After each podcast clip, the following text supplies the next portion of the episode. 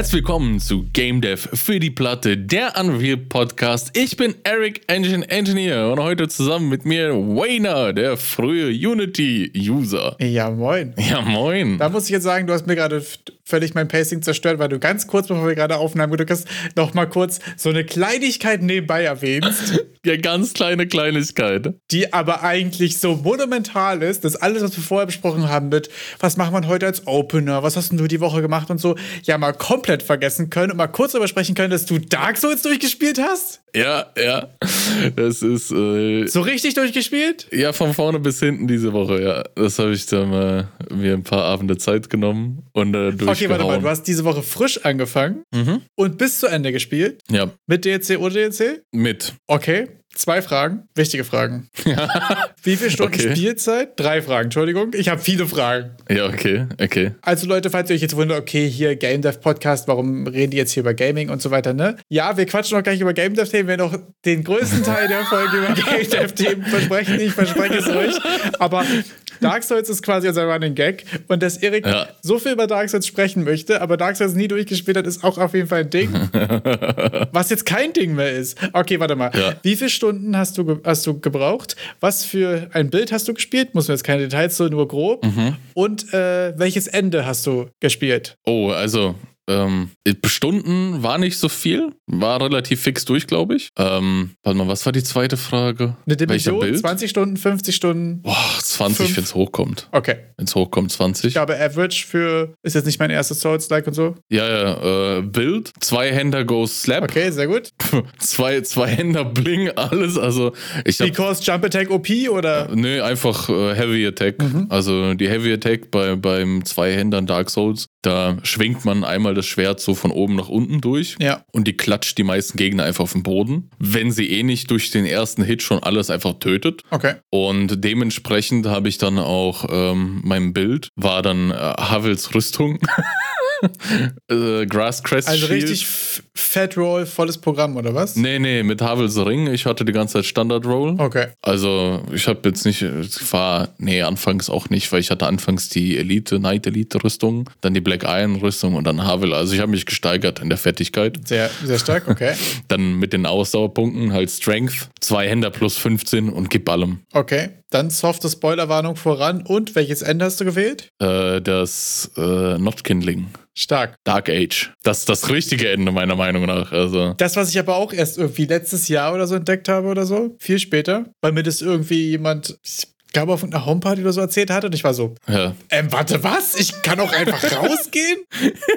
ja, ich muss sagen, ich habe es nicht so ganz gecheckt. Ich dachte irgendwie so, ja, ich wollte dann noch mal kurz vorne hingehen, weil ich, äh, ich muss, also ich habe die meisten Bosse habe ich First Try gelegt würde jetzt nicht flexen, aber es ist einfach mit zwei Händen und Havels Rüstung. War da nicht viel zu machen und okay. weil es eben nicht das erste Souls-Spiel ist und ich dann von Bloodborne eher gewohnt bin, echt aggressiv daran zu gehen. Aber es ist das erste, was du finisht außer Bloodborne, oder? Äh, ja. Aber ich bin dann so, so einfach gewohnt, dann mit dem, also die Kombination von zwei Händer äh, dicke Rüstung und aggressiv rangehen, hat alles einfach platt gemacht. Also da war nichts, was der, der einzige, den ich, glaube ich, drei, vier Anläufe gebraucht habe, war der, der allerletzte, der, der Flammen. Gwyn? Genau, der Gwyn. Und dadurch hatte ich dann draußen was liegen lassen. Von, von, von, von, von einem, äh, das sind dann so diese Black Knights. Ja.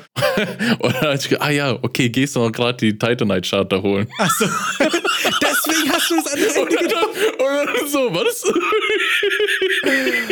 Wie funny ist das? Okay, wusstest du vorher, dass du wusstest nicht, dass es ein anderes Ende gibt? Nee, wusste ich nicht. Ich dachte so, Ultra ja, funny. ich hätte mir jetzt das Ende nicht spoilern lassen. Ich dachte irgendwie, man, ich hatte, ich hatte schon gewusst, dass es mehrere Enden gibt. Ja. Aber ich dachte, ich müsste noch irgendwas tun, weil ich habe von der Story, muss ich auch ehrlich sagen, nicht so viel gecheckt. Habe ich bis heute nicht verstanden. Also- ich kann dir nicht sagen, worum es geht. Ich dachte, das wäre einfach nur ein Bonfire, was da vorne Ja. ist. Und da dachte ich so, ah, weil, weil ich noch näher am Ausgang war, äh, dachte ich, hole ich dann die Titanite Chart und gehe ab zum Bonfire und dann gucken wir mal, wie wir das hier zu Ende kriegen, das Game. Ja. Also irgendwas muss ja noch passieren. So. Naja, habe ich dann ja das andere Ende halt gewählt.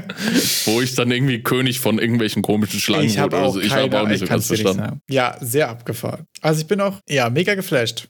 Krank. Was hast du sonst die Woche gemacht? Was ich sonst die Woche gemacht habe, äh, ich habe mich auch ein bisschen nochmal mit Procedural Generation beschäftigt. Hat mich mal einfach nochmal gepackt. Ich dachte so, ach komm, ist doch ein interessantes Thema und ich habe mich aber jetzt auch nicht so viel damit beschäftigt, also so ein paar Stündchen. In Bezug auf Level Generation oder Item Randomization oder? Ganz allgemein. So, was gibt's denn da für Sachen? Wo wird's denn schon verwendet? Hab dann nochmal ein bisschen Gedanken gemacht, was, wo ist das schon ja ein Einsatz ist, was qualitativ das für Unterschiede macht, weil Procedural Generation ist ja oft, ich sag mal, ein bisschen verschrien, bei Gamern zumindest, dass sobald irgendwie Procedural Generation dran steht, viele da so ein bisschen den, den sagen, ah, ist nicht meins, einfach weil das irgendwie da dran steht. Aber das Procedural. Findest du, ja? Habe ich irgendwie überhaupt gar nicht in meiner Bubble, aber interessant. Okay, ich hatte dann so das Sentiment, dass äh, bisschen, sobald Procedural Generation dran steht, das war jetzt zum Beispiel bei, bei Bloodborne Dungeons gab es da welche, die procedural generated sind, dass dann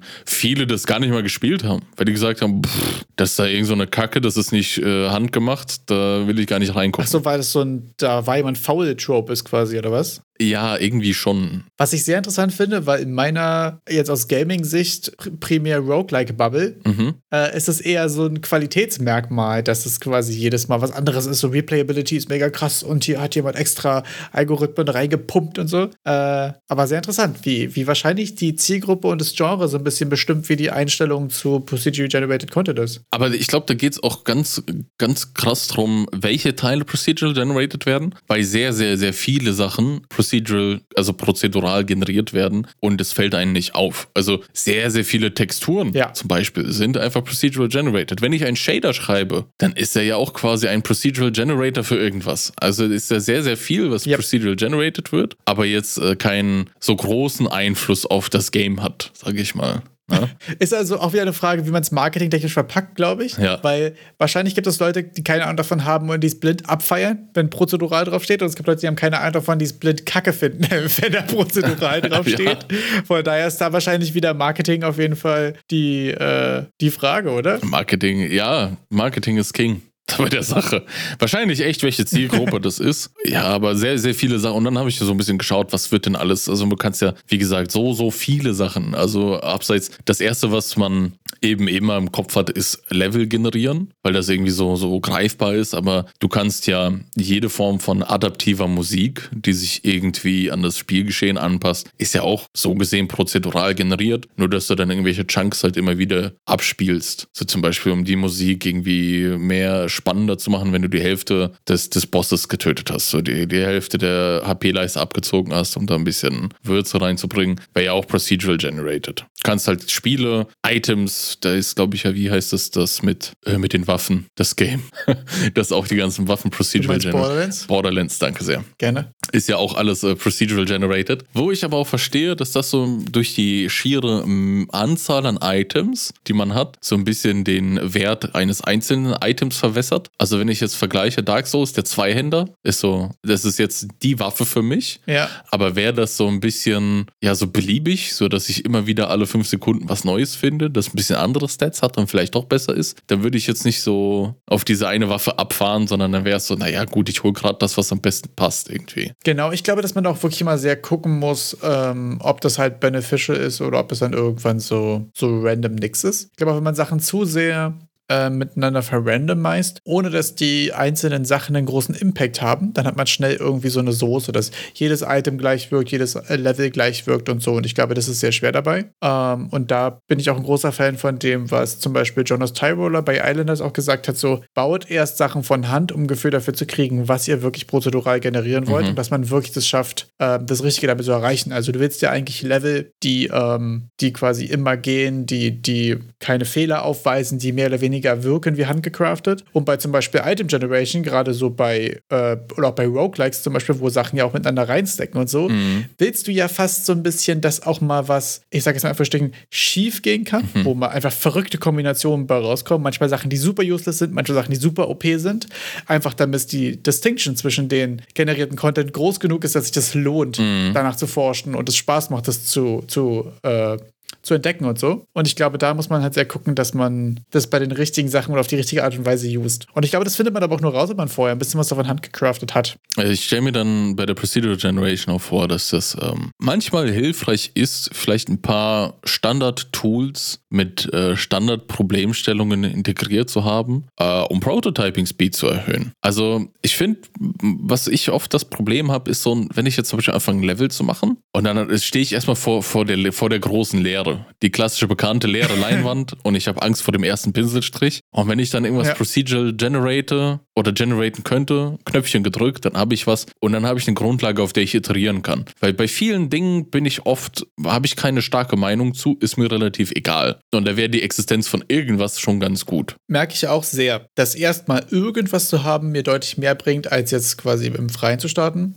Damit habe ich mich zum Beispiel auch die Woche mega, mega viel beschäftigt. Also ich sag, ich bin ja auch gerade genau dabei, diese Prototyping-Tools gerade für mich zu bauen. Ich habe jetzt angefangen, so äh, grundlegende Combat-Components zu bauen. Jetzt erstmal für Nahkampf und als nächstes dann auch noch für Fernkampf so, dass man sich einfach erstmal so Sachen hinstellen kann. Ne? Ich habe jetzt quasi so einen Top-Down, ganz normalen Player-Controller. Ich habe so ein generischen, generisches Set von Animationen, was ich für Attacken und für Movement und so benutzen kann. Äh, ich habe dann quasi eine generische äh, Combat-Component, die erstmal eine generische Komponente zum zum Hitscan machen kann. Also ich habe jetzt quasi einfach nur eine Komponente, die nur dafür da ist, um einen Spherecast oder einen Boxcast zu machen, um für Targets zu tracen. Mhm. Und die kannst du ja für alles benutzen. Für Combat, für irgendwelche Interactions später oder andere Sachen, für Projektile und so Kram. Also kann man für mega viele Sachen reusen. Und ich finde, wenn du diese Bauteile schon hast, diese Bauteile erstmal zusammen in den Level werfen zu können, glaube ich, für Prototyping Speed und auch für, für so Designfragen irgendwie ganz nice. Weil ich auch merke, dass ich Designfragen, wenn ich in meinem Kopf mir denke, okay, du könntest es so machen, so machen oder so machen, mhm. brauche ich viel, viel länger, um zu einem brauchbaren Ergebnis zu kommen, als wenn ich erstmal eine Sache mache, gucke, wie es sich anfühlt, dann überlege ich mir den nächsten Schritt. Dann gucke ich, wie ja. sich das anfühlt, dann mache ich den nächsten Schritt. Das bringt mir irgendwie gerade voll viel. Und ähm, da benefitte ich irgendwie gerade heftig von den, von den Komponenten. Ich muss gerade, ja, so, so Trockenübungen bringen halt nichts. Da muss man einfach rein in die Sache und das machen. Ne? Ja, aber das ist wirklich so, also bei mir hat zum Beispiel auch ähm, gerade so bei ganz frühen Prototypes und Game-Ideen, das darüber nachdenken hat irgendwann so einen Grenzwert, wo ich nicht mehr weiterkomme, wo ich es einfach ausprobieren muss. Und ich glaube, das ist der Punkt, wo ich mir selbst auch eingestehen muss, dass ich dabei bin, wieder zu overplanen. Mhm. Also ich viel mehr plane, als ich planen kann. Sondern ich muss dann wirklich einfach Sachen implementieren und Sachen gucken, gucken und da irgendwie schnell hinzukommen, ist ja die Sache, die ich auch irgendwie gerade mache. Ähm, deswegen beschäftige ich mich gerade auch voll damit, irgendwie so abgeschlossene, kleine, wiederverwendbare ähm, Komponenten zu machen und die einfach so zu machen, dass ich die wirklich Drag and Drop überall mit reinschmeißen kann, wenig Dependencies habe und ähm, quasi dann in mein Toolbelt hinzufügen kann. Und das machst du dann Sonntagmorgens um sieben. Das mache ich dann Sonntagmorgen um sieben manchmal auch, genau. Ich habe genau, ich genau gerade heute diese äh, Trace-Komponenten quasi umgestellt, weil ich vorher meinen Melee-Nahkampf mit einem komischen Trigger gemacht habe, der irgendwie die ganze Zeit mit rumgeflogen ist und das war völliger Quatsch, hat überhaupt keinen Sinn gemacht, auch überhaupt nicht, nicht gut funktioniert. Und das sind auch solche Sachen, wo ich merke, dass man dann halt schnell auch so, selbst bei dem Projekt, was jetzt, ich glaube, gerade acht oder neun Stunden insgesamt auf dem Tacho hat, ich track das ja mal ein bisschen mit, äh, schon das erste Mal wie so Altlasten mitschleppe. Und da ist mir aufgefallen, dass wir auch letzte Woche schon so super viel über Technical Debt gesprochen haben, aber ich habe irgendwie nie erklärt, was es ist und ich weiß gar nicht, ob das so, äh, so Common Sense irgendwie ist, wie, wie irgendwie in meiner Bubble. Genau, nee, mit Technical Debt meine ich halt eben genau solche technischen technische Schulden und technische Altlast. Ähm, das ist eigentlich so ein, so ein klassischer Softwareentwicklungs-Term, äh, der sich darauf bezieht, so, wenn du jetzt quasi Sachen so richtig Rapid Prototyping-mäßig hinklatscht, ist das, wenn du nochmal was daran machen willst oder einen Fehler daran hast oder irgendwas das weiter benutzt, Arbeit für später. Mhm. Und wenn du davon genug sammelst, bringt es dein Pro Projekt irgendwann zum Stillstand. Das ist das, was ich mal so liebevoll als die Zeit, die ich mit meinem alten Code leben kann, bezeichnet ja. habe. Bei Good Punk Survivors und so. Und ähm, das ist eine Sache, wo man gucken muss, wann lohnt es sich quasi, Sachen kurz einfach hinzu, hinzuhacken und zu sagen, geht, auf zum nächsten. Und manchmal lohnt es sich aber auch, die Sachen erstmal hinzukloppen, zu sagen, das geht, ich mache es jetzt ordentlich, damit ich es zum nächsten mitnehmen kann. Dass man solche Sachen so ein bisschen auf dem Schirm hat, weil ähm, manchmal ist es irgendwie auch wichtig, schnell voranzukommen, schnell neue Sachen zu implementieren und so weiter. Wenn man das aber zu lange und zu inkonsequent macht und diese Technical Debt irgendwie für sich selbst aufbaut, bringt es einen irgendwann dazu, langsamer zu werden. Was erstmal irgendwie paradox klingt, weil du wirst langsam, indem du schnell machst, aber so ist es in dem Fall mit Software einfach. Ja, ich kann das verstehen mit dem, ja, dadurch, dass du schnell machst, wirst du langsam. Du sagst ja auch schon im Vorhinein, ja, kümmere ich mich später drum. Irgendwann kommt dieses später und dann musst du dich halt drum kümmern, weil sonst kannst du neuen Kram nicht machen. Und Zukunftswainer wird dich hassen dafür, dass du das gesagt hast. Und äh, ich glaube, mit der Erfahrung kommt dann Dinge zu wissen, dass man sich vielleicht, dass man weiß, wenn ich das jetzt nicht direkt richtig mache, werde ich mich später nicht drum kümmern wollen, können, keine Zeit haben. Und dann mache ich es gleich richtig. Denn das ist manchmal sehr wichtig. richtig. Gleich richtig ist wichtig. Auf der anderen Seite, natürlich ist es mal wieder nicht so einfach, wie es jetzt klingt. Oh ja. Es gibt nicht auf der anderen Seite, und da habe ich letztens ein sehr schönes Video von, äh, von Code Aesthetics gesehen. Das hieß äh, Premature Optimization, war, war quasi der, der Headliner. Und das eröffnet, das eröffnet mit dem, mit dem Zitat: Premature Optimization is the root of all evil. Und ich Leute, fühle das. Also für, für den Kontext, es kommt jetzt wieder wie der Kern aller Probleme und Konflikte in diesem Planeten ein Dreieck auf euch zu. ich habe so in meinem, im Laufe so viele Dreiecke kennengelernt. Dreiecksbeziehungen, Ja. Investment-Dreieck, dieses Dreieck, jenes Dreieck. Und es läuft auf Folgendes hinaus. Und wir haben ein neues Dreieck für euch. Das, äh, das Optimisierungs- bzw. das Softwareentwicklungsdreieck. Und zwar ist das zwischen Adaptability, Velocity und Performance. Und äh, es kommt wie, wie, wie es kommen muss. Ihr könnt nicht alles haben. Und ich drop schon mal ein ganz pauschales, es kommt darauf an. nee, was ich in dem Video sehr interessant finde, ist, dass sehr viel darüber gesprochen wird, ähm, dass der Zustand deines Projekts oder auch der, das Ziel deines Projekts ähm, bestimmen sollte, wo du dich in diesem Dreieck befindest. Also wenn wir jetzt mal kurz über die Eckpunkte der Adaptability, Velocity, Performance sprechen, ist so Performance halt wirklich so richtig Optimierung, jeden Call quasi optimieren zu gucken, wo kann ich hier noch ein bisschen RAM sparen, wo kann ich hier irgendwas, eine Referenz übergeben, statt es irgendwie doppelt zu speichern und so weiter. Ne? Bei Velocity geht es erstmal darum, wie schnell kann ich neue Features implementieren, also wirklich neue Sachen. Und bei Adaptability geht es darum, was ist meine Software und meine architektonische Qualität, um diese Systeme, die ich bereits habe, zu verändern, zu erweitern und so. Diese Flexibilität quasi deines Codes. Das sind so ein bisschen die drei Sachen, die sich ein Stück weit ähm, ausschließen. Also mal so ein kleines Beispiel dazu. Ähm, Adaptability würde dich zum Beispiel häufiger ein bisschen Performance kosten, weil du immer ein paar Interfaces mehr dazwischen hast, immer ein bisschen mehr Boilerplate-Code. Dafür ist es besser erweiterbar, aber es sind natürlich immer ein paar extra Calls, die auf die Performance gehen. Wenn du äh, Velocity versus Adaptability, wenn du Sachen schnell implementierst, wirst du sie nicht so nachhaltig implementieren können, dass sie gut erweiterbar sind. Das heißt, die Sachen widersprechen sich alle im Kern auch ein Stück weit. Und es kommt immer darauf an, ähm, wo dein Projekt gerade ist. Wenn es darum geht, gerade irgendwas zu prototypen und rauszufinden, ob es Bock macht, dann ist natürlich Velocity deutlich weniger, äh, weniger wichtig als Adaptability oder Performance. Wenn du jetzt aber ein Game hast, was quasi kurz davor ist, fertig zu werden, äh, dann ist Performance super wichtig. Du kannst natürlich bei Adaptability zum Beispiel definitiv irgendwie Hits taken und äh, darauf verzichten ein Stück weit, weil es wirklich, wenn es kurz vor Release ist, darum geht, die Performance, die letzten Punkte, die letzten Frames und so weiter rauszuholen. Habe ich es richtig verstanden, dass in der Prototyping-Phase Velocity weniger interessant ist? Äh, wichtiger, ist, Wichtiger, Entschuldigung, okay. falsch rum. Ja, genau. Also gerade im Prototyping, wenn es darum geht, rauszufinden, ob es Bock macht, ob es sich lohnt, das Ja, ordentlich ja, zu ja. machen, ist Velocity eben gerade genau wichtig. Und dann kommen wir zu den Schritten, wie es oft im, ich nenne es mal, wahren Leben ist, dass der Prototype auf einmal der, der Grundbaustein des echten Produkts wird und man diese Velocity, die man sich dann schnell hingerotzt hat, auf einmal äh, als Technical Debt drei Jahre später wiederfindet. Genau, und deswegen, ähm, das ist zum Beispiel auch bei, beim Pragmatic Program ein großer Teil, wenn du Prototypes, wenn du wirklich Rapid Prototyping machst, dann sollte das eigentlich mit der Prämisse sein, dass du die Sachen wegwirfst, um diese Technical Debt eben nicht mitzunehmen. Ich habe irgendwo mal gelesen, als kleiner Hack, wie man diese, äh, wie man es erzwingen kann vor seinen, ich nenne es mal, vor seinem Produktowner, vor den Managern, das wirklich dann zu erzwingen, dass es weggeworfen wird, dass du einfach eine andere Programmiersprache verwendest als alle anderen. Irgend so, programmier Ja. deinen Prototype im Brainfuck und dann wird das natürlich weggeworfen. Ja, und äh, da gibt es ja verschiedenste Stakeholder. Ne? Ich glaube, bei sowas muss man, auch an, äh, muss man auch zum Beispiel gucken, wenn ich jetzt sozusagen eine Demo raushaue und dann gibt es einfach User und potenzielle, weiß ich nicht, Journalisten oder irgendwas, potenzielle Kunden oder Stakeholder irgendeiner Art, die halt dann denken, naja, ist doch fast fertig. Ja. Und es hat den Ein- Eindruck ja auch manchmal, aber nur du weißt, dass es nicht so ist. Musst du immer gucken, kannst du das klar genug kommunizieren, was es ist? Oder ist es der falsche Zeitpunkt, das jetzt schon denen zu präsentieren einfach? Ich glaube, das ist auch eine Sache, wo man auf jeden Fall gucken muss. Und wenn nicht sagst, mir sei die Festplatte abgeraucht. Git habe ich noch nie gehört. Muss man leider nochmal von vorne geht, machen. Geht gut, meinst du, ne? ja. nee, also ich habe manchmal ist auch, glaube ich, schwierig, wenn du so einen relativ gut funktionierenden Vertical Slice hast, das wirklich den Leuten zu vermitteln, dass es auch verstehen, dass das nur ein Prototyp ist. Denn trotzdem hängt dann manchmal so dieser Schleier von, hey, du bist doch fast fertig in der, in der Luft. Und ja. Äh, wenn, wenn, besonders wenn die Gegenseite es nicht verstehen will, dann oh, da vielleicht irgendwelche Kosten im Raum stehen, ne? weil so ein Prototyp, der kostet ja auch was an einer Zeit. Und man sagt, naja, wir müssen jetzt eigentlich das alles wieder wegschmeißen, um es nochmal richtig zu machen.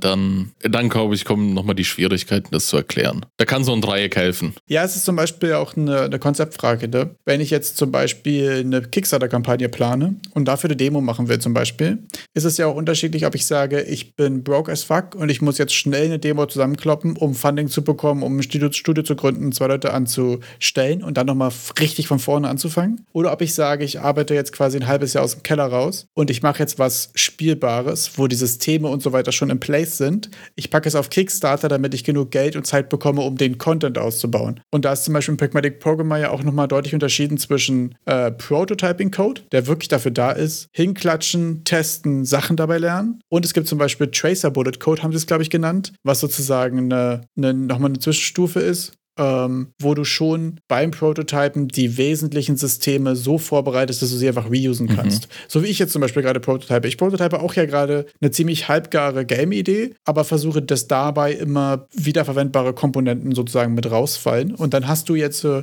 wenn irgendjemand sagt, ja geil, lass das full machen, dann hast du schon gute Komponenten und Systeme, auf die du auch aufbauen kannst. Dauert natürlich der Prototype aber auch länger, bis er steht. Das ist ja einfach wieder die Entscheidung, die man irgendwie treffen muss. Da opferst du dann Velocity dafür. Genau. Genau, da opfer ich Velocity für Adaptability in dem Fall. da sind wir wieder beim guten Eindreieck. Und was noch unendlich funny ist in diesem Video und deswegen müsst ihr es euch auch angucken. Die gute alte Plus plus I versus I plus plus Diskussion. Das ist so der, der, der das Performance-Meme itself, wo ganz viele Leute im Internet darüber streiten, was jetzt effizienter ist, ob man bei einem Iterator vor einem Int oder von einem, halt von einem Iterator den eins weiterzusetzen in, in C zum Beispiel, was jetzt effizienter ist. Und das ist so witzig, weil dieses Video es so schön rüberbringt, dass es meistens so komplett egal ist. und er wrappt das Video auch damit ab, mit abgesehen davon, dass es sowieso bei den meisten Compiler Optimisi äh, sowieso hinten rausfällt mhm. und eh auf Assembler-Ebene dasselbe bei rauskommt. Und er so einfach sagt: So, okay, also solange wir wegen diesem Performance-Problem nicht chippen können, mache ich I, weil es mir besser gefällt, weil es einfach schöner aussieht. und das finde ich so ein geiler Takeaway davon. Und das ist ja auch häufig mein Hot Take zu der ganzen C versus Blueprint äh, Diskussion so in der Unreal-Bubble, äh, wo ich das Gefühl habe, dass die meisten Leute, die so hart auf C pokern, halt einfach gar nicht das Performance-Problem haben, wo es sich lohnt, darüber zu, zu, zu streiten. Und das war auch so ein bisschen meine größte Erkenntnis aus dem Video. Und das hat er auch, finde ich, so schön zusammengefasst mit Optimize once performance becomes a real problem. Also fang an zu optimieren, wenn Performance auch wirklich ein Problem ist. Ja. So, wenn es, wenn es wichtig ist, wenn es relevant wird.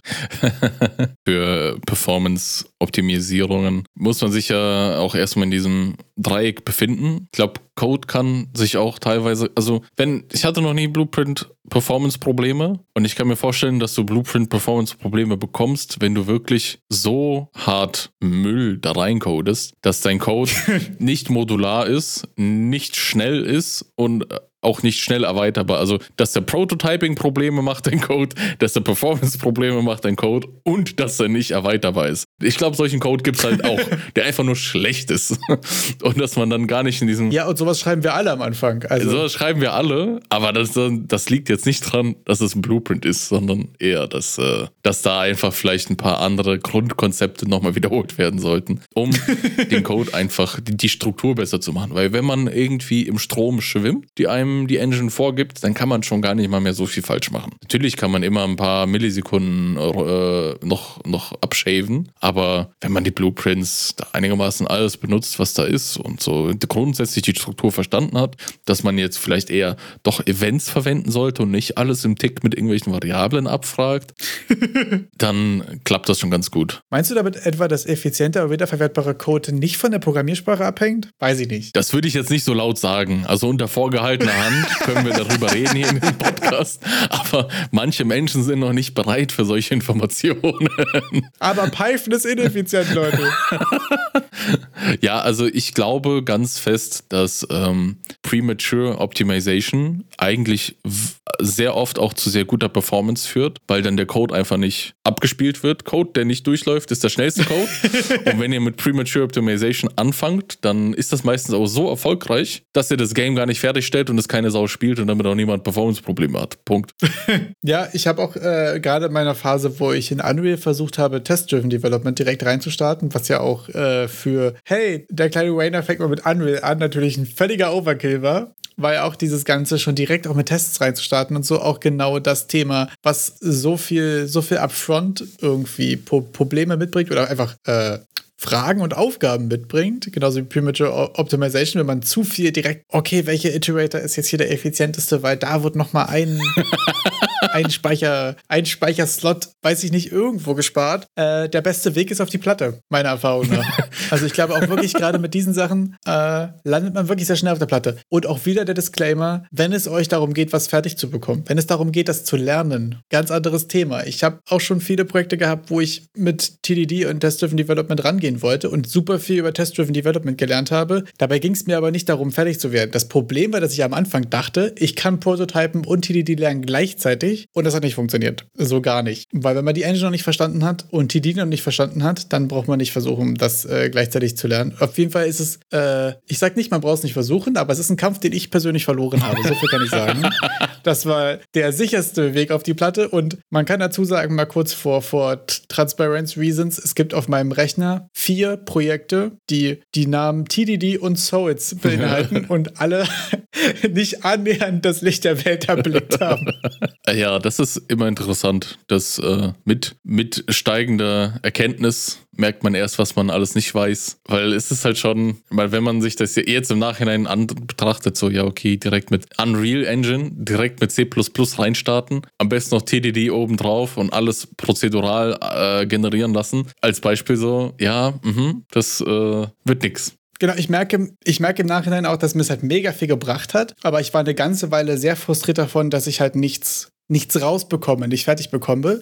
Und dass diese Erwartung auch einfach krass unrealistisch an mich selbst war irgendwie, ist, finde ich auch die größte Erkenntnis. Also ist ja völlig in Ordnung, da direkt reindiven zu wollen, um welche Tech lernen zu wollen und so. Aber an mich den Anspruch zu haben, dabei noch ein Game rauszubringen oder irgendwas Spielbares irgendwo hinzubekommen, war halt auch einfach völlig, völlig unrealistisch so. Aber das sind halt auch einfach die Learnings, die man so hat. Und da du ja hier schon sprichst von den Anfängen in Unreal, wollen wir mal eine guten guten, Weg, äh, wie man in Unreal anfangen kann, beschreiten. Und zwar war diese Woche die Unreal Education Week. Das äh, angefangen natürlich mit, mit wieso sollte man Unreal lernen. Da haben die mal einen Blogbeitrag verfasst mit ein paar Stats rund um Unreal Engine. Da sind dann so ein paar paar Stats wie jetzt zum Beispiel, dass äh, 73% aller Unreal-Nutzer mittlerweile Unreal Engine 5 verwenden, was ich eigentlich ganz interessant finde. Äh, wahrscheinlich viele schnell umgesattelt, um Nanite und Lumen verwenden zu können. Ich fand krass die Zahl, dass 2022 das durchschnittliche monatliche Nutzerwachstum 23% war. Also das sehr, sehr viele. Der Unreal 5 Hype ist, glaube ich, schon ziemlich groß auch gewesen. Ja. Ne? Mit Ready of the Engines und so und den ganzen Nanite und Lumen äh, Sachen und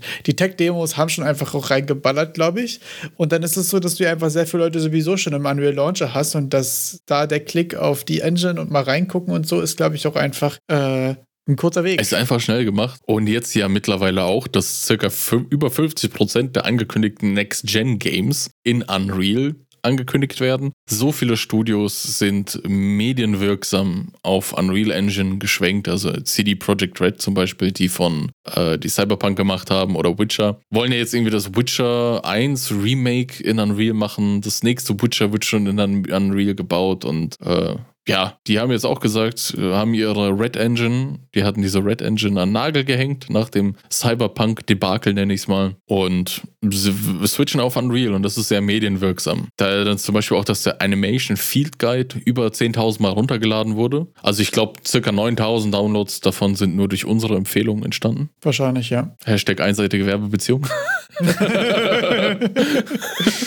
da gibt es noch ein paar mehr coole Zahlen, so zur Architektur, also und zu, zu äh, den Digital Twin-Geschichten, die dann wahrscheinlich eher Ingenieure interessieren. Also allgemein einfach ein Haufen Informationen zu, wo wird Unreal Engine angewendet und wie wird es angewendet. Ist einfach so ein Sammelsurium. Was es auch noch gab, wenn man jetzt schon bei, bei äh, Digital Twins und Ingenieurszeug ist, es gibt so einen neuen Educators Guide, wie man sogenannte Rube Goldberg Machines macht. Hast du schon mal davon gehört? Sagt mir gar nichts. Das ist, ich glaube, Rube Goldberg Machines, das sind so der Vorgänger der Shitty Robots.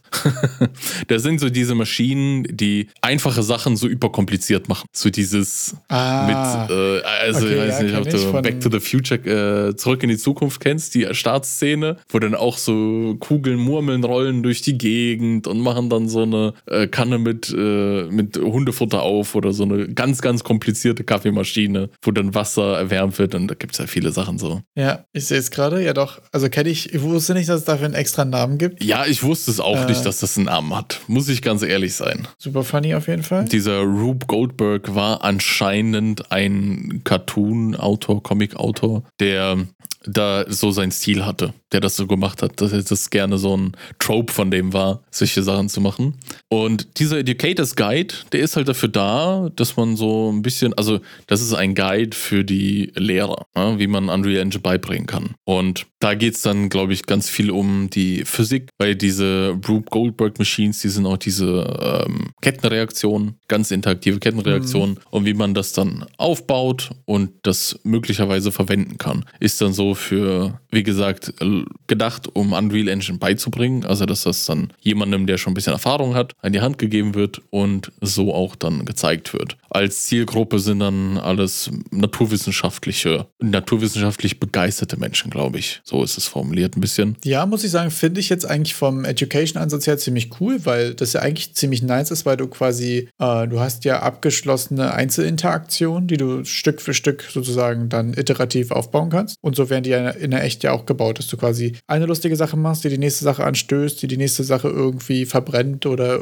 umschubst oder irgendwas. Und ähm, das macht, glaube ich, für das, für das Learning-Aufbau-Ding ist es, glaube ich, ziemlich nice und ziemlich rewarding, weil die Sachen ja einzeln laufen und im Grunde genommen brauchst du nur eine initiale Interaktion, wenn überhaupt. Und damit kannst du ja wahrscheinlich erstmal Engine Basics ganz gut teachen. Finde ich ehrlich gesagt gerade super cool die Idee, weil sonst finde ich nämlich, dass wenn du mit der Third-Person-Template schon reinstartest und bis man die erst verstanden hat und so, finde ich es gerade für so, wenn du jetzt gerade so richtige Ersis oder so hast, äh, in Informatikbereichen oder auch sogar noch Schüler oder so, immer super schwer, womit man da irgendwie anfängt. Was ist so das kleinste brauchbare Stück quasi? Aber das ist eigentlich eine ziemlich coole Idee. Ich finde es auch sehr cool, dadurch, dass du dich so auf den Rücken der Physik-Engine schnallst und ich eh das Gefühl habe, dass äh, Physik, die, die Physik-Engine einfach an sich dir schnell relativ komplexe Interaktionen ermöglicht, ohne dass du großartig Einblick ins System brauchst. Also da braucht man nur kurz das Konzept von den Collisions zu verstehen äh, und der Rest verhält sich ja relativ natürlich über Schwerkraft und so. Und dann kann man da Leute schnell auf, äh, auf Speed bringen, auf Level bringen, dass sie dann witzige, coole Sachen auch selber machen können. Also mein erstes Game Jam Game war ja auch auf dem Rücken der Physik Engine mit dem Pizzastacker.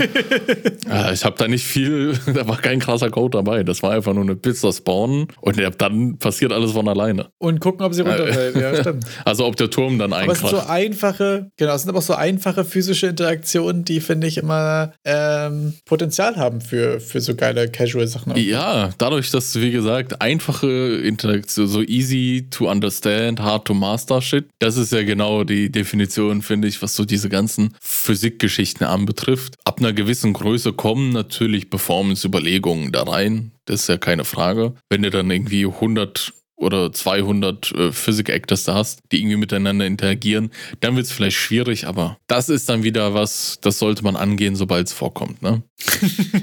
Richtig? Aber ähm, ich. fand auch ganz gut in dem, in dem Optimierungsvideo, dass es ja dann wieder so eine, dass es dann die Unterscheidung von Mikro- und Makro-Performance-Optimierungen gibt. Dass man, also Makro sind grundsätzlich Sachen, die einfach äh, schlecht sind. Die sollte man, glaube ich, schon direkt vermeiden. Aber solche Diskussionen mit, ob du plus plus i oder i plus plus machst, das sind dann so Mikrosachen, die solltest du, die kann man auf später schieben. Na, die kann man vor allen Dingen dann bewerten, wenn du weißt, wie oft Sachen gecallt werden. Also es macht ja einen riesigen Unterschied, ob das alle zwei Minuten einmal gecallt wird Mhm. oder ob es on-tick in der Funktion gecallt wird, wo es zweimal benutzt wird. Und das ist einfach die Fragen, die man ja dann häufig zu dem Zeitpunkt, wo man das erste Mal schreibt, auch noch gar nicht weiß. Ja.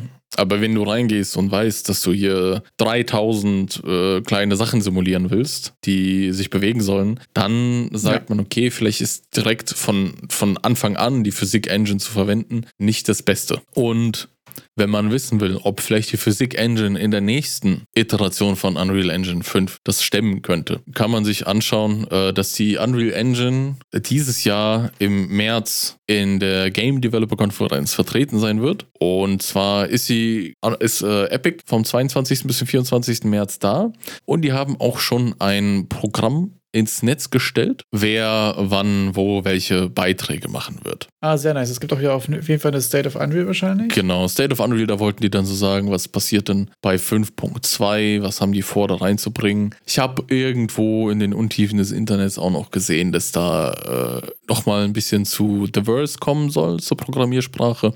Wie man, wie man merkt, verschiebt sich so dieser große Launch immer weiter nach hinten. Also jeden Monat kriege ich neue Infos, wurde jetzt um einen Monat verschoben. Ja, hier gibt es auf jeden Fall einen Talk, der heißt Creating Your First Game in Fortnite und The Worst Programming Language. Genau. Also da die Tools werden auf jeden Fall rangepackt. Ich muss sagen, dass ich die State of Unreal meistens äh, unterhaltsam finde, aber die ist halt gar nicht so technical in depth meistens. Ne? Das ist eher so ein bisschen, bisschen auch Marketing, bisschen hauptsächlich Marketing, habe ich das Gefühl. Da ist so, hier sind die fettesten Demos und größten Sachen, die wir gerade noch da haben und so.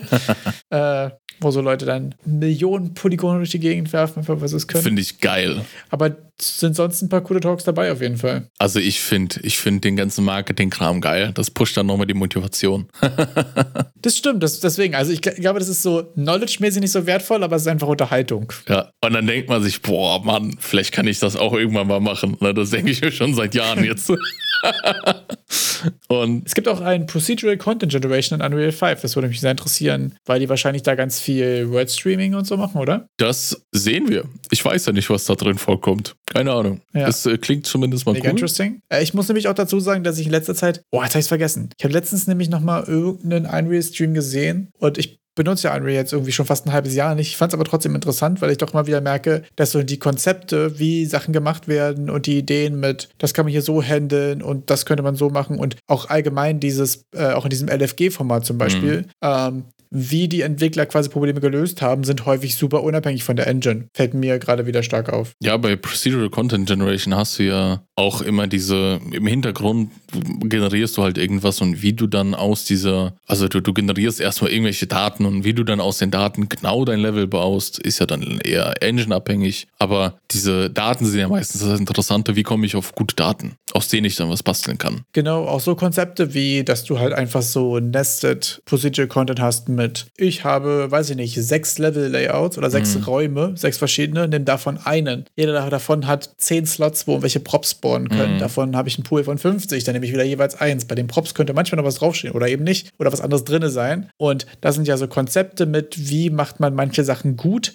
die engine-übergreifend sind. Das sind dann solche, wenn du das so rekursiv machst, ich glaube, das hat, das nennt sich dann Grammatiken sind das. Wie man solche, äh, man kann ja quasi, das, das äh, lehnt sich an, an, an Sätze, die baust du ja auch so rekursiv. Du hast ja deinen Satzbau und alles. Ah, ja, okay. Und du stimmt. kannst auch ja deine Räume bauen. Also wenn jeder Raum einen Eingang und Ausgang haben muss, äh, wenn er ein Fenster hat, dann macht das Fenster noch irgendwie eine Blume auf die Fensterbank. Das sind dann solche, ja, Grammatiken als Ansätze für, für Procedural Content Generation. Sehr interessante Sachen und komplett unabhängig von den Engines, weil im Endeffekt musst du ja erst mal verstanden haben, was passiert da und äh, wie funktioniert das und wie du es dann in der Engine umsetzt. Ob du es jetzt in C-Sharp, in Blueprints oder C reingießt, ist jetzt nicht mehr der Riesenunterschied. Was aber einen Unterschied macht, sind die verschiedenen Render-Modelle und Render-Pipelines. Und um die Render-Pipeline von Unreal besser zu verstehen, wie man seine Level richtig beleuchtet, was jetzt die neuesten Features sind, gibt es ein so äh, eine neue Broschüre und zwar auch wieder für Educators über Lighting. Lighting in Unreal Engine 5 for Educators and Students. Da wird dann so ein bisschen nochmal gequatscht nice. mit, äh, wie funktioniert Lumen, dies, das. Ich glaube,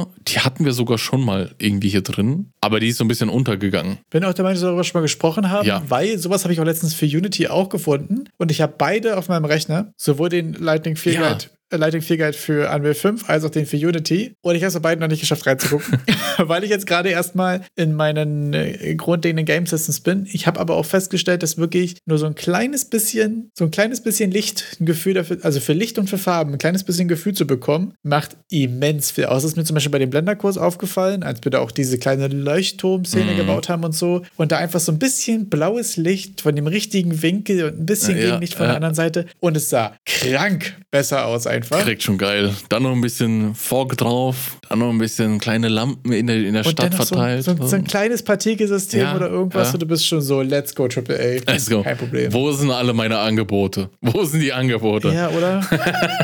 Publisher bitte hinten anstellen, kein Problem. Dauert noch Schlange ist lang, der Publisher. Die ist lang. Ja. ja, das hatten wir. Ich glaube ich glaub wirklich, dass das die gleiche Broschüre ist, aber ich glaube auch, dass sie letztes Mal ein bisschen untergegangen ist und die ist deshalb einfach nochmal rausdrücken. Die war nicht so, nicht so großartig sichtbar. Und ja, stehen wieder die gleichen Sachen drin. Im Groben und Ganzen hast du ja immer wieder die gleichen, sag ich mal, Probleme. Mobile Lumen geht nicht, deshalb sind Normal Maps nicht äh, Geschichte, sondern immer noch aktuell, weil es sehr, sehr viele Plattformen gibt, die eben noch Limitierungen haben, sodass du Unreal Engine 5 nicht in vollem Maß darauf verwenden kannst. Genau wo man aber auch wieder das ganze Engine unabhängiger betrachten kann, ist, dass es einen Blogbeitrag auch diese Woche gab zum, also eine High-Level-Zusammenfassung von inklusiven Designprozessen bei Games. Gibt es einen kleinen Blogbeitrag, in dem dann ein bisschen beschrieben wurde, wie Designer direkt dran gegangen sind beim Game Design. Ich glaube, dabei meinen die auch mehr so das visuelle Design, um das Ganze inklusiver zu gestalten. Es ähm, ja, gibt ja viel, ein ganz großes, glaube relativ bekanntes Thema ist jetzt zum Beispiel Farben, Blindheit, dass man, wenn man, man kann, manche können halt diverse Farben nicht so gut unterscheiden und dass man einfach äh, entweder alternative Farbkombinationen anbietet oder auch ganz unabhängig von der Farbe Farbe das schon ins Design des Charakters einarbeitet. Das war zum Beispiel ein, ein Ansatz in diesem Blog. Da haben die dann so ein, ein Männchen gemalt, also so eine kleine Stoffpuppe, nicht gemalt, sondern auch modelliert. Und statt, äh, um die Emotionen auszudrücken, statt einfach nur die Farbe zu wechseln, man könnte ja sagen, okay, äh, grün ist happy, rot ist sauer und blau ist sad, haben die dann äh, ganz, ganz verschiedene Texturen verwendet und auch äh, komplett das Design geändert, um das auf allen Ebenen, also dass es auch schwarz-weiß zum Beispiel gut rüberkommt. Ja, finde ich sehr interessant sowas, gerade ähm, weil ich es irgendwie momentan ziemlich schön finde, weil ich das Gefühl habe, dass immer mehr ähm, das auch von Anfang an einfach mit auf dem Schirm haben und ich glaube, das ist dann deutlich leichter auch, das irgendwie mit, mit reinzunehmen, mit zu implementieren und so. Wenn ich mir nämlich auch jetzt die, dieses Beispiel bei denen ansehe, dann ist das ja nicht am Ende nochmal drüber gestülpt, quasi, ich habe das Game fertig gemacht und jetzt machen wir nochmal einen Step mehr inklusiv, sondern es ist von Anfang an mitgedacht, ist mit ins Design hineingeflossen und ich finde, das ist eine schöne Lösung für, für solche inklusive Fragen, wie zum Beispiel die Darstellung von Happy, Sad und Angry, die auch dem Game, glaube ich, einen ganz, ganz eigenen Touch gibt. Dass es halt nicht einfach nur Farben sind, sondern auch äh, andere Models sind. Und das gibt dem Ganzen so, ja, ist halt was Eigenes. Und dass dadurch die ja. direkt umgangen wurde, das Problem am Ende nochmal zu haben, nochmal äh, einen, einen Design-Pass drüber zu schieben mit, wie machen wir das Ganze jetzt so inklusiv, sondern es wurde von Ground Up mitgemacht und damit haben wir ganz, ganz andere Lösungsmöglichkeiten, als später nochmal kurz die Farben anzupassen oder eine alternative Farbpalette anzubieten. Ja, voll schön, dass man sowas mittlerweile deutlich besser wie auf dem Schirm hat einfach und da auch eine Menge gute Resources äh, zu gibt, wie man solche Sachen inklusiv gestaltet, gestalten kann. Damit hätten wir fast alles von der Education Week angesprochen. Nächste Woche erwartet uns die Virtual Reality Game Week. Da bin ich mal sehr gespannt drauf, was da kommt. Denn mein Oha. VR Dark Souls ist ja immer noch im Hinterkopf. das der, der, der Start allen Übels, sag ich mal. Ne? Aber wir haben noch eine Sache ausgelassen, und zwar den Donnerstagsstream dieser Woche. Und der ist super interessant gewesen, weil es okay. hohen Besuch gab. Discovering the Old West Learning Project. Also, die haben ein neues äh, Learning Project reingestellt, so ein bisschen äh, wilder Westen, dies das. Und ja, es war Matthew Watstein, war, ist dabei. Der arbeitet anscheinend jetzt bei Epic. Das habe ich ja erst gar nicht so mitgekriegt. Aber wer sich fragt, wer ist äh, Matthew Watstein? Das ist der von den ganzen What the fuck Tutorials. Der, äh, Tomato? Das ist einfach im Wirklich? Kopf. Ja, der Abgefahren. arbeitet jetzt anscheinend bei Epic im Online-Learning-Team. Also, der hat eine unendlich geile Reihe von Videos, die mir sehr häufig schon sehr geholfen hat, weil er so ganz kurz und knackig einzelne Notes, einzelne Funktionen erklärt und immer mit dem mit der Überschrift How the fuck do Ja, I? genau, und dann genau. so Disable Blueprints Notes oder so. Und immer dieses, äh, der Start von seinen Tutorials, dieses Tomato.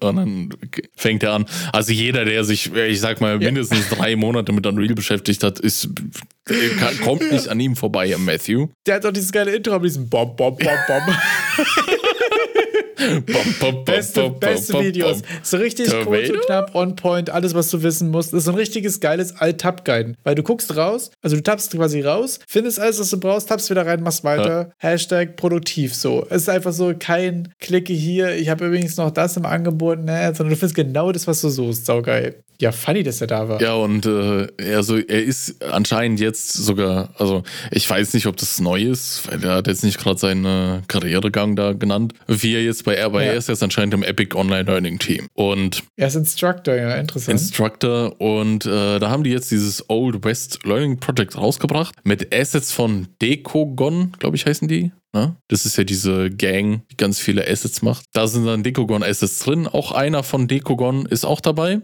in diesem Stream. Und die reden eben ein bisschen über dieses Old West Learning Project. Das ist so ein wilder Westen, paar Häuser stehen drin, ein paar Effekte, alles mögliche äh, Projekt das dafür da ist, dass es von äh, welchen, die Unreal lernen wollen, auseinandergenommen wird. Also einfach mal ein bisschen zu sehen, wie kann ich Effekte umsetzen, wie werden Assets hier verwendet, wie ist das äh, Zusammenspiel von den Assets. Da ist dann zum Beispiel, gibt es auch ein paar Beispiele für die Niagara Fluid Simulation, dass man sich einfach die Sachen anschaut. Weil manchmal ist es sehr hilfreich, dass man einfach, wie würde das jetzt, ich nenne es mal Profi machen? Und wenn man das Projekt hat, kann man sich das ansehen und mal ein bisschen lernen von irgendwelchen Lösungen, die da verwendet werden. ja, mega funny. Und im Stream sprechen die darüber, spricht der Dude von Dekogon, was der da gemacht hat. Und sonst quatschen, die äh, quatscht auch Matthew ganz viel. Also man kann sich diesen Stream echt im Hintergrund anmachen. Äh, wenn man den Bildschirm nicht mal sieht, verpasst man auch nicht so viel, weil sehr, sehr viel gesprochen wird auch im Stream. Also es ist ein guter, guter im Hintergrund Anmach-Stream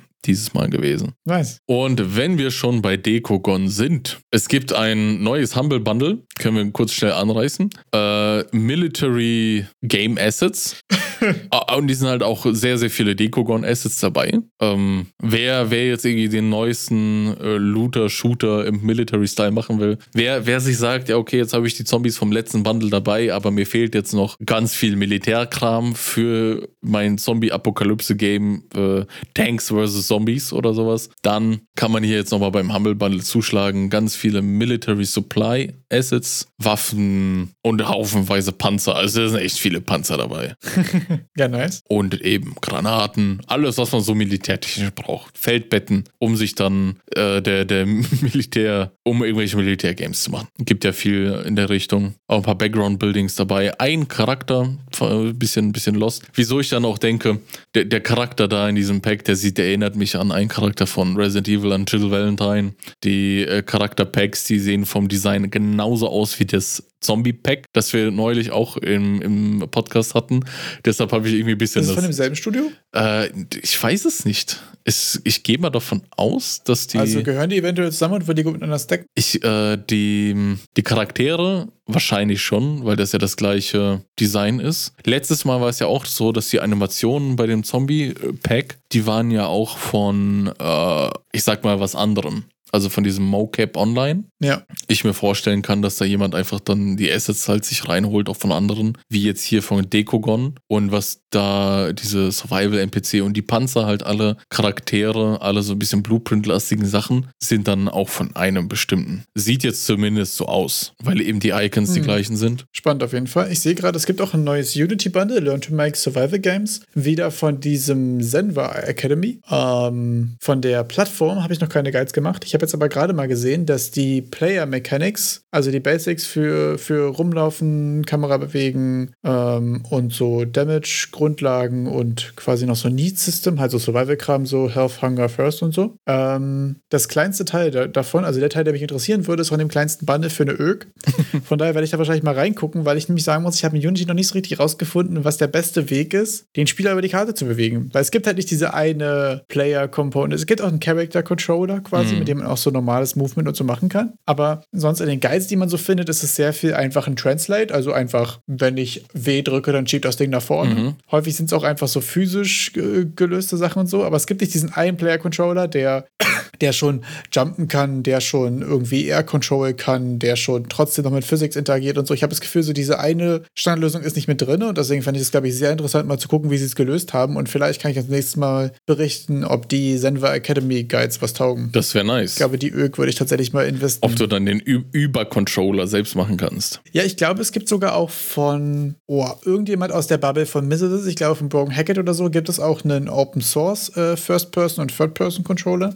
Den wollte ich mir bei Gelegenheit auch mal geben, weil ich wirklich noch nicht so richtig den, noch nicht so richtig die eine geile Lösung gefunden habe. Also aktuell bewegt mein Charakter sich einfach über einen Simple Move, was über diese Character Controller Component geht, aber so richtig, so richtig super satisfying finde ich es irgendwie noch nicht. Aber habe ich noch nicht so richtig den einen Weg gefunden. Ich finde bei Unity, äh, bei Unity sage ich jetzt schon, mhm. bei Unreal ist es ein bisschen einfacher, weil du hast diese Komponente und die ist übermächtig. Und die hat dann einfach so eine Trillion Einstellungsmöglichkeiten, ja. wo du so lange tweaken kannst, bis es äh, das ist, was du, was du haben möchtest. Also da bin ich meistens am Anfang auch krass overwhelmed gewesen einfach. Und mittlerweile, glaube ich, kann ich so acht Stellschrauben kenne ich da, die ich benutzen kann, so mit äh, Acceleration und Movement Speed klar, aber auch mit, äh, mit Step Height und so. Also wann willst du, dass er auf Treppen und so einfach hochgehen kann mit seiner Capsule? Aber in Unity hast du das ja nicht. Das ist ja ziemlich bare bones. Das heißt, du kannst, das Schöne ist, du nimmst nur die Sachen mit rein, die du auch wirklich haben willst. Mhm. Was ich zum Beispiel gerade merke, wenn ich jetzt so 80 Units reinwerfe, ist die Performance halt deutlich geiler, als sie in Unreal war, weil wir halt kein Overhead mhm. haben. Aber dafür fühlt sich mein Player-Movement auch einfach noch nicht so geil an. Und deswegen werde ich da eventuell mal reindiven. Es gibt jedenfalls auch noch in Survival Unity Bundle. Bei Unreal, beim Character Movement äh, Controller, finde ich auch richtig cool, dass der eigene Custom Movement Modes nochmal unterstützt. Also ja. da, da kann man dann über Blueprints und Events kann man dann nochmal eigene Modes hinzufügen und zwar beliebig viele. Es ist ja standardmäßig integri integriert das Laufen, Schwimmen, Fliegen und noch irgendwelche Randmodes, keine Ahnung. Und die kann man ja auch äh, umstellen. Da, da gibt es dann so einen Dropdown, ja, mit äh, dies, das, umstellen in die einzelnen Modes. Und dann gibt es dann noch eh einen Custom Mode. Und im Custom Mode gibt es dann über weitere Events kann man nochmal über einen Enumerator im Custom Mode noch mehr äh, Modes da, da hinzufügen. Also es ist echt verrückt, was man alles damit machen kann. Und das Coole ja. ist ja auch, dass der replicated ist. Das ist ja auch ganz, ganz wichtig bei Unreal, dass der ja. Networking aktiv funktioniert. Und ich finde zum Beispiel, dass das eigentlich ein Beispiel ist, wo man am besten die Vor- und die Nachteile von, von Unity und Unreal, glaube ich, am krassesten, jedenfalls in meiner Wahrnehmung im Vergleich sehen kannst, bei dem, wie Movement funktioniert. Mhm. Also, weil in Unity macht man sich ganz viel Gedanken darüber, wie man Movement codet, was ja auch eine sehr interessante Frage ist. So, bewege ich mich einfach nur? Habe ich dann noch Gravitation, die draufkommt und so? Wie viel Collider will ich mit reinrechnen? Oder bin ich halt einfach ein Viereck im Raum und wenn ich sage weh, dann bewegst du dich nach oben, egal ob da irgendwas ist. Also, du musst ja auch gar keine Collision machen oder mhm. so.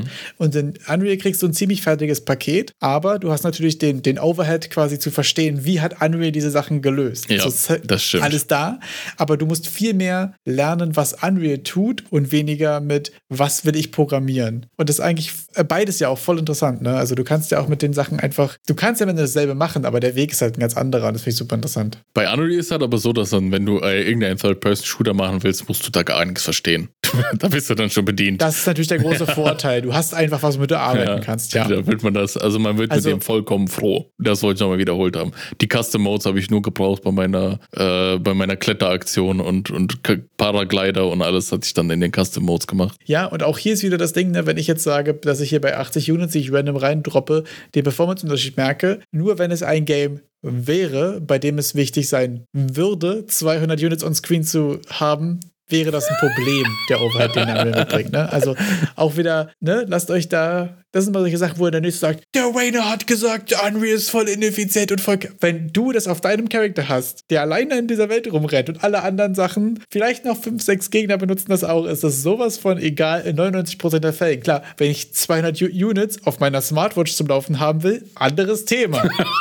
Ganz anderes Thema. Dann ist die Frage, ob Unreal die richtige Wahl war und ob du die, die, die Character Movement Component mitnehmen solltest. Aber da ist wieder so Kontext. Jetzt will ich ein paar, ich noch paar dazu sagen. Vampire Souls-Likes äh, auf meiner Smartwatch haben. Und eine Smartwatch will ich auch. Ja.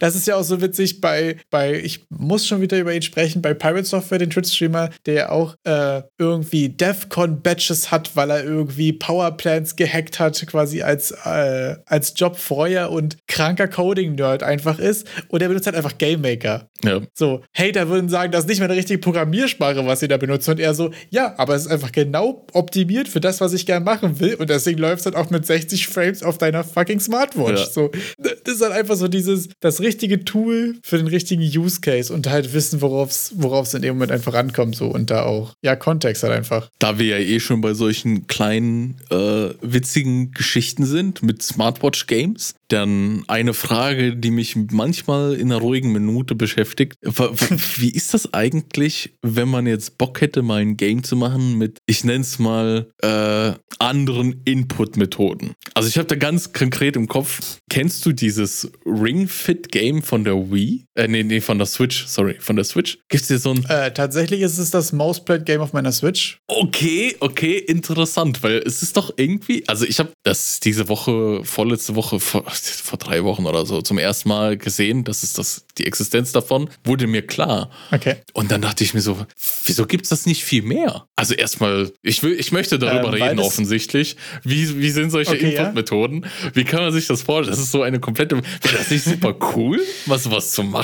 Keine Ahnung. Da habe ich sogar einen ziemlich konkreten Take zu. Das Problem ist, meiner Meinung nach, äh, und das hat die Geschichte, glaube ich, auch häufiger bewiesen, dass halt, wenn du einen sehr, äh, sehr spezielle Input-Methoden haben möchtest, dann hast du häufig eine Custom-Hardware, die daran hängt. Und dann hast du Entwicklungskosten für eine Hardware, das macht wenig Spaß und kostet sehr viel Geld. Mhm. Und dann brauchst du Software, die geil genug ist, diese Hardware zu verkaufen. Es gab doch auch mal für eine, für eine PlayStation 3 oder so auch dieses Skate-Game, wo du wirklich so einen kleinen Skateboard-Controller hast. Das war übelst crappy und hat nicht gut funktioniert und so.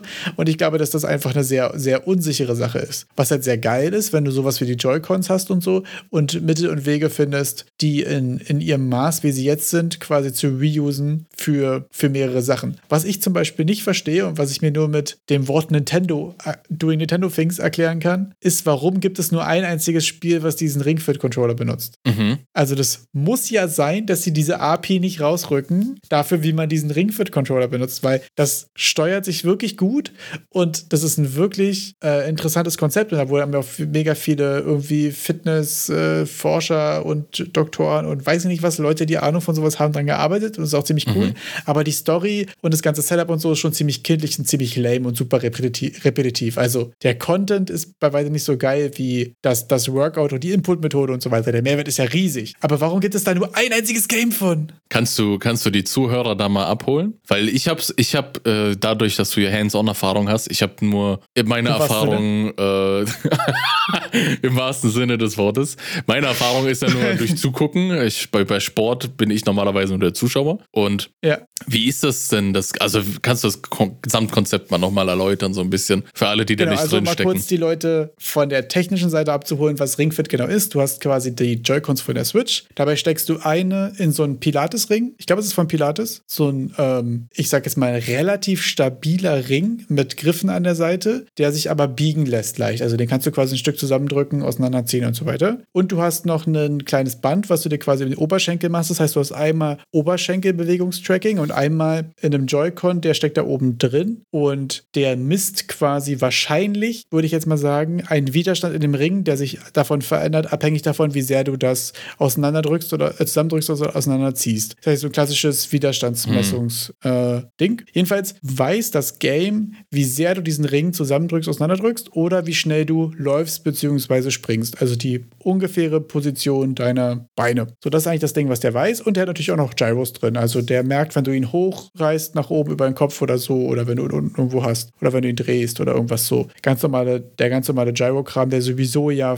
in den Twitch-Cons, äh, in den Switch-Cons äh, drin ist. Und im in den Game habe ich dann richtig verstanden, dass es dann so ein bisschen, du musst die ganze Zeit auf der Stelle laufen, um im Game vorwärts zu kommen. Das ist wie so ein Endless Runner mit irgendwelchen Gegnern zwischendrin, die du durch Fitnessübungen platt machst. Habe ich das so richtig verstanden? Genau, also, genau, also im Endeffekt ist es eigentlich so wie so ein Rail-Shooter. Du, läuf, du läufst halt einfach einen vorgefertigten Weg lang. Ja. Da musst du ab und zu quasi springen oder irgendwelche Sachen an der Seite so interagieren. Also du hast eigentlich nur Interactions, wo du mit dem Ring den entweder zusammendrückst oder auseinanderziehst. Und dann hast du als zweite Komponente diesen Combat, wo das so klassischer Turn-Based Combat ist und deine Übungen sind sozusagen deine potenziellen Attacken. Also sowas wie drück den Ring zusammen, mach Squats oder so sind quasi deine Spells. Dann machst du die Übung und mit jeder Wiederholung machst du X Damage. Mhm. Das heißt, es ist eigentlich so quasi eine, eine Rail-Shooter-Komponente, wo du einfach durchläufst, was ein bisschen Endless Runner ist oder so. Und dann hast du ähm, die Kampfkomponente, wo einfach Turn-Based Combat in diese Übungen gegossen wurde, sag ich jetzt mal. Und das funktioniert aber technisch gesehen sehr, sehr gut. Mhm. Der Content ist halt einfach so kindlich generisch, dass du den einfach jedem in die Hand drücken kannst. Ich glaube, das ist einfach das Ding. Und es ist ja auch ein Riesenerfolg. Also gerade zu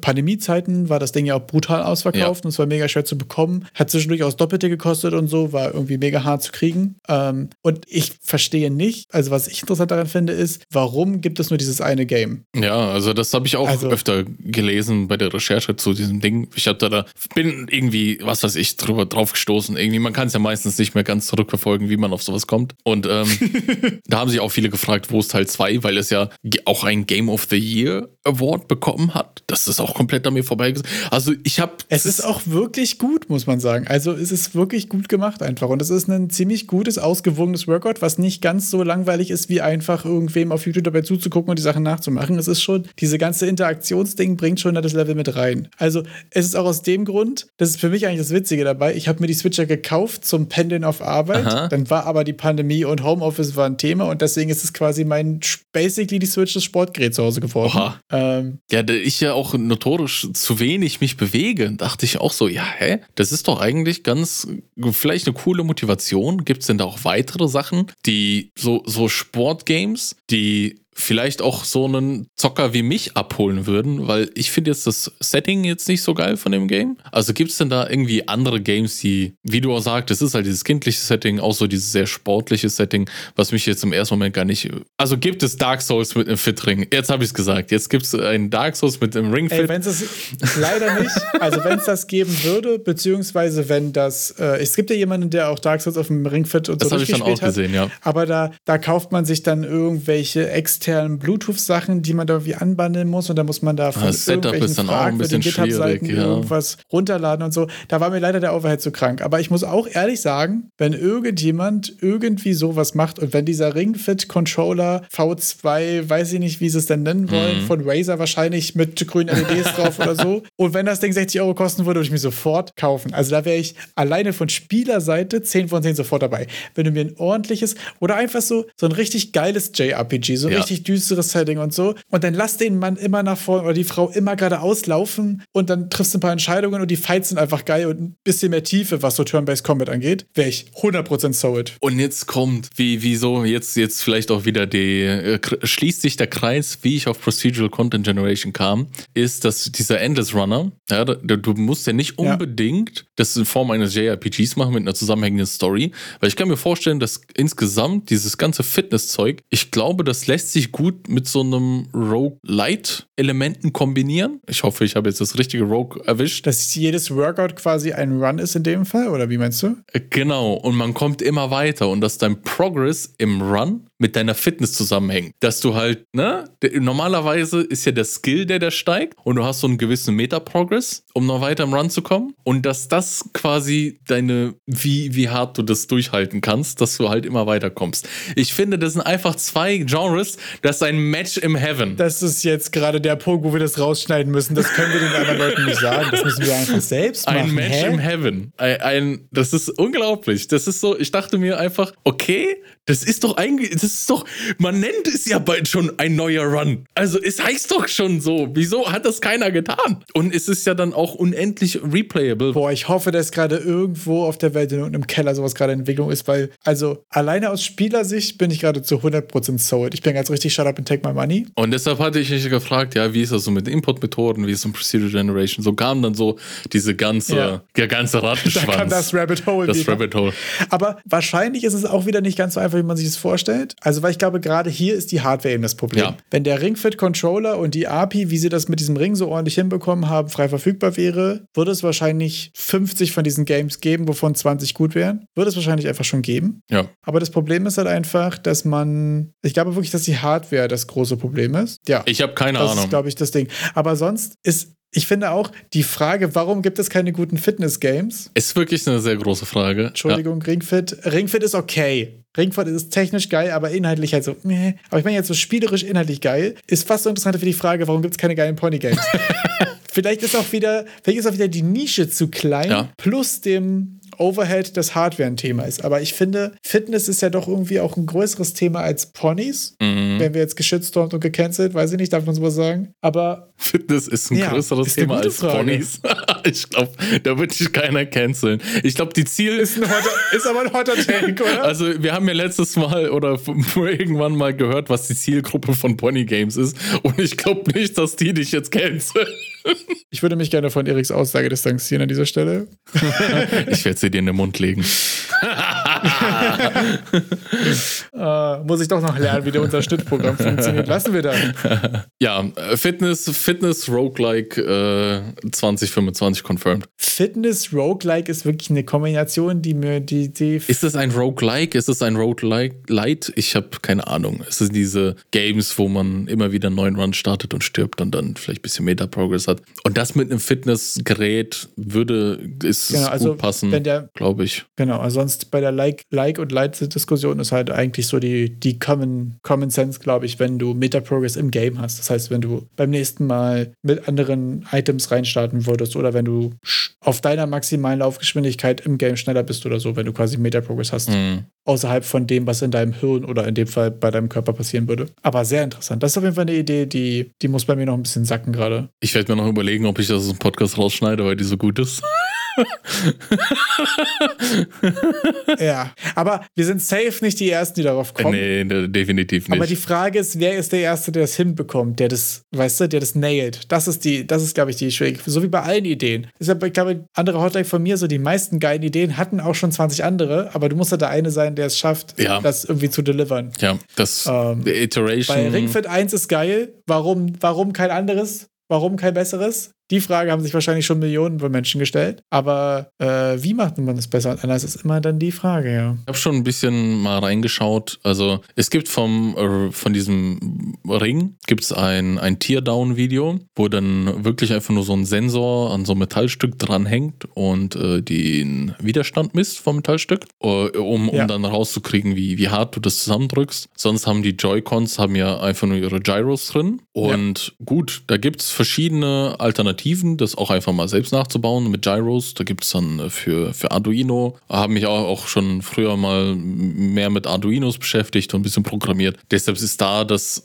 Auslesen von Werten gar nicht so schwer. Und ich vielleicht so auf irgendwann nächstes Jahr machen wir vielleicht mal, dass ich mir mal ein paar Chips kaufe und mal gucke, ob ich das hinkriege. Ob ich es hinkriege, eine Custom-Input-Variante zu basteln, also einen Custom-Controller, der dann mit Unreal funktioniert. Weil wie ich den ganzen Kram in Unreal reinkriege, ist nochmal eine ganz andere Frage, weil ich keine Ahnung habe, wie das funktioniert. Aber das äh, ein Ja. interessantes Langzeitprojekt wäre. Abgefahren auf jeden Fall, ja. Sehr spannend. Sind wir auf jeden Fall, bin ich, sitze ich in der ersten So, Reihe. jetzt äh, Takedown-Anfrage von Nintendo incoming in 3, 2, 1. Also werden wir Ja, jetzt doch von doch. Nintendo gecancelt. Und nicht von, von Pony-Besitzern. Das ist Besitzerinnen. Ja, abgefahren. Ja, das ist auch mal interessant, irgendwie live, live dabei zu sein. Deswegen finde ich auch ehrlich gesagt immer diese, ähm, diese Postmortems oder auch allgemein so Write-Ups, wenn jemand gesagt hat, so, das habe ich gemacht, dann habe ich das gemacht, das hat gut funktioniert, das hat nicht gut funktioniert und so, ist ja auch immer super interessant. Und da hattest du mir letztens einen, äh, einen Reddit-Beitrag geschickt, ähm, der betitelt ist mit From Potting a Prototype on itch.io to over 300k Plays. Auf jeden Fall schon mal ein guter Hook von einem Reddit-User namens Ich bin Hammer. Starker Name auf jeden Fall. Bester Name.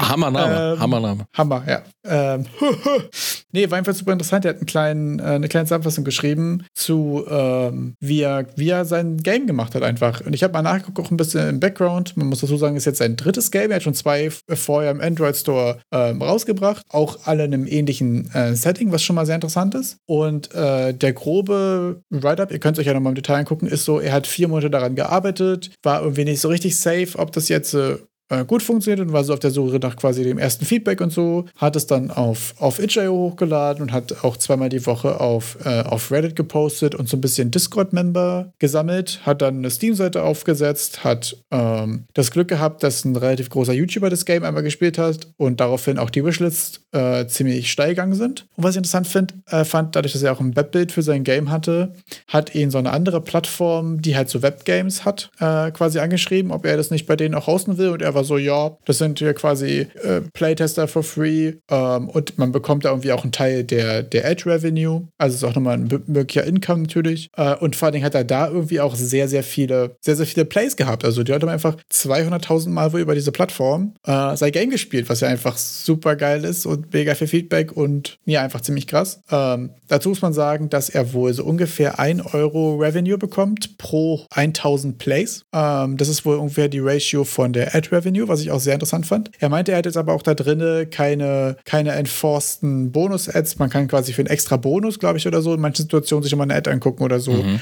Aber er hat es jetzt nicht krass über Ads monetarisiert. Das heißt, er hat es jetzt nicht so sehr darauf angelegt, ähm, da noch irgendwie Ad-Revenue rauszudrücken. Und ähm, ja, fand ich ziemlich interessant. Ist so ein kleines äh, Side-Scrolling Auto-Battler, würde ich jetzt mal sagen. So ein bisschen im Style von, mich hat sehr interessiert, äh, äh, mich hat sehr erinnert an Little Fighter. Das war irgendwie mal ganz früher so, so ein 2.5D Sidescrolling Beat'em Up. Bei ihm ist aber pur 2D Sidescroll. Ähm, und man kann sich quasi eine kleine Armee zusammenbasteln, kann sich mal Items kaufen und in den nächsten Fight gehen, ist ein bisschen roguelike ähm, angesetzt und fand ich ehrlich gesagt einfach einen ziemlich coolen, einen ziemlich coolen Werdegang und auch einfach eine ziemlich, äh, ziemlich legit so in der Planung zu sagen, ich habe es jetzt so weit entwickelt, dass ich Feedback brauche, dann haue ich es mal auf Itch, poste das immer auf Reddit, kriege ein bisschen Feedback, dann habe ich es auf die erste externe Plattform und jetzt haben wir da gerade Steam Wishlists und so weiter und plant es dann demnächst irgendwie auf Steam rauszubringen. Und das fand ich irgendwie einfach einen total soliden Plan vom, weißt du, also das ist auch so ein bisschen, war für mich sehr interessant, weil ich mir denke, so, wenn ich mein Game plane oder wie ich dieses Jahr plane, ja noch ein Game rauszubringen, ist auch genau das. So, Itch, Reddit, gucken, ein bisschen Community bauen, im Optimalfall vor allen Dingen auf Itch das erste Feedback so ein bisschen bekommen, dann Let's Go Steam. Das ist ja eigentlich voll der stabile Plan einfach. Ich äh, fand ich sehr interessant. Auf jeden Fall ist das eine starke, sehr starke Zahl. Über 300.000 Mal gespielt. Ja. Ist schon mal, kann man schon mal was mit anfangen. Crazy Games, kann ich da auch quasi meine Spiele selber einfach submitten? Ist das so? Das habe ich noch gar nicht rausgefunden, aber das kann gut sein. Was ich interessant fand, ist, dass er aus seiner Itch-Einbettung jetzt auf Crazy Games weitergeleitet wird und so. Hm. Das heißt, das benefitet jetzt auch wieder davon? Naja, safe. dass äh,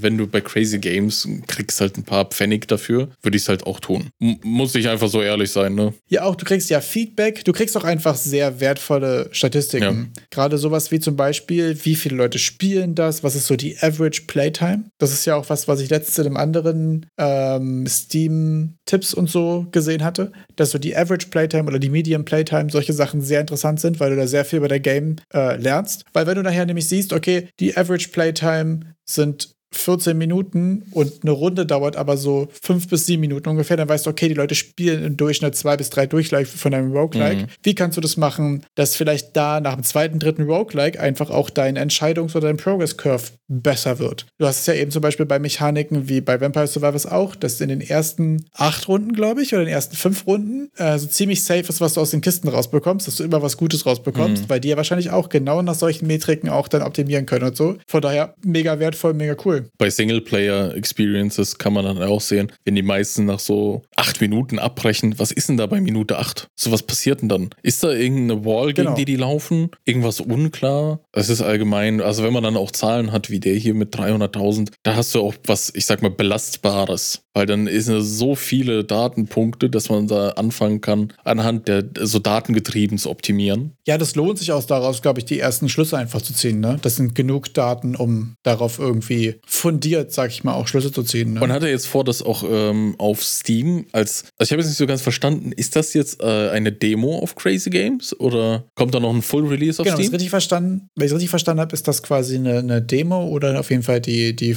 die aktuelle Version einfach. Und es gibt quasi für den Full Release und so dann ähm, eine Steam-Version. Ich weiß jetzt gar nicht, ob die sich dann inhaltlich voneinander unterscheiden werden. Ich glaube, da wurde in den Comments auch noch ein bisschen drüber diskutiert. Habe ich jetzt auch noch gar nicht weiter äh, recherchiert. Ähm, er sammelt auf jeden Fall Wishlists für einen vollen Release. Genau. Und da das eine Person ist, die ein Game allein entwickelt hat und gerade auf Steam ist, habe ich natürlich schon für die Steam Curator List die wir aktuell pflegen, ähm, angefragt. Dann nochmal kurzer Disclaimer für die, die es eventuell noch nicht mitbekommen haben. Wir machen gerade eine Steam Curator List namens Indie Solo Legends, wo ich quasi Entwickler von Solo Games, die es auf Steam geschafft haben, anschreibe für noch ein bisschen zusätzliche Informationen, um einfach ein bisschen besseres Gefühl für den Scope zu bekommen und so, weil es ja doch häufig viel zu einfach ist, von AAA inspiriert zu sein und dann frustriert sein, weil man nicht, das natürlich nicht annähernd leisten kann und so. Und Solo Developed Games zu sehen und mal wirklich zu sehen, okay, wie viele Leute haben daran gearbeitet, wie viel Geld wurde dafür ausgegeben, wie viele Stunden wurde daran gearbeitet, alles sowas ist super interessant. Und viele Entwickler äh, von diesen ultra geilen und inspirierenden Solo-Games sind da irgendwie voll offen und haben da Bock, irgendwie was beizutragen und da äh, was zu sagen. Und so ist es bei Ich bin Hammer äh, genauso. Jetzt, jetzt direkt, ist der Deutscher? Muss sein, ne? Äh, ich habe noch nicht nachgefragt. Ah, tatsächlich. Ich habe Kontakt auf Englisch. Englisch? Okay, meinem, sehr interessant. Ja, ich bin jetzt einfach auf den Discord gejoint, da war auch erstmal alles auf Englisch. Aber ich würde jetzt mal davon ausgehen,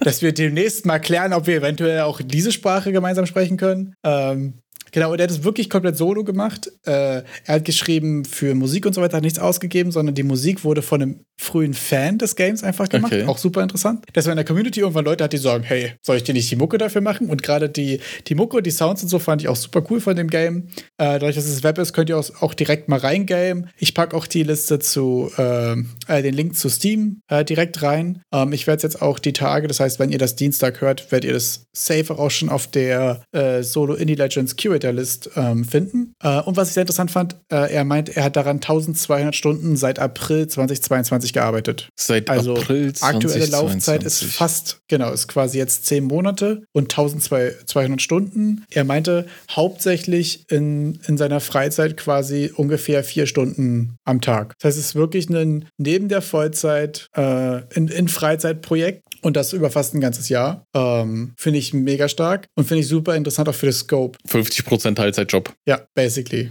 Krass. Auch noch Das ist, jeden äh, Tag. Oh mein Gott, das ist äh, mehr als 50 Prozent.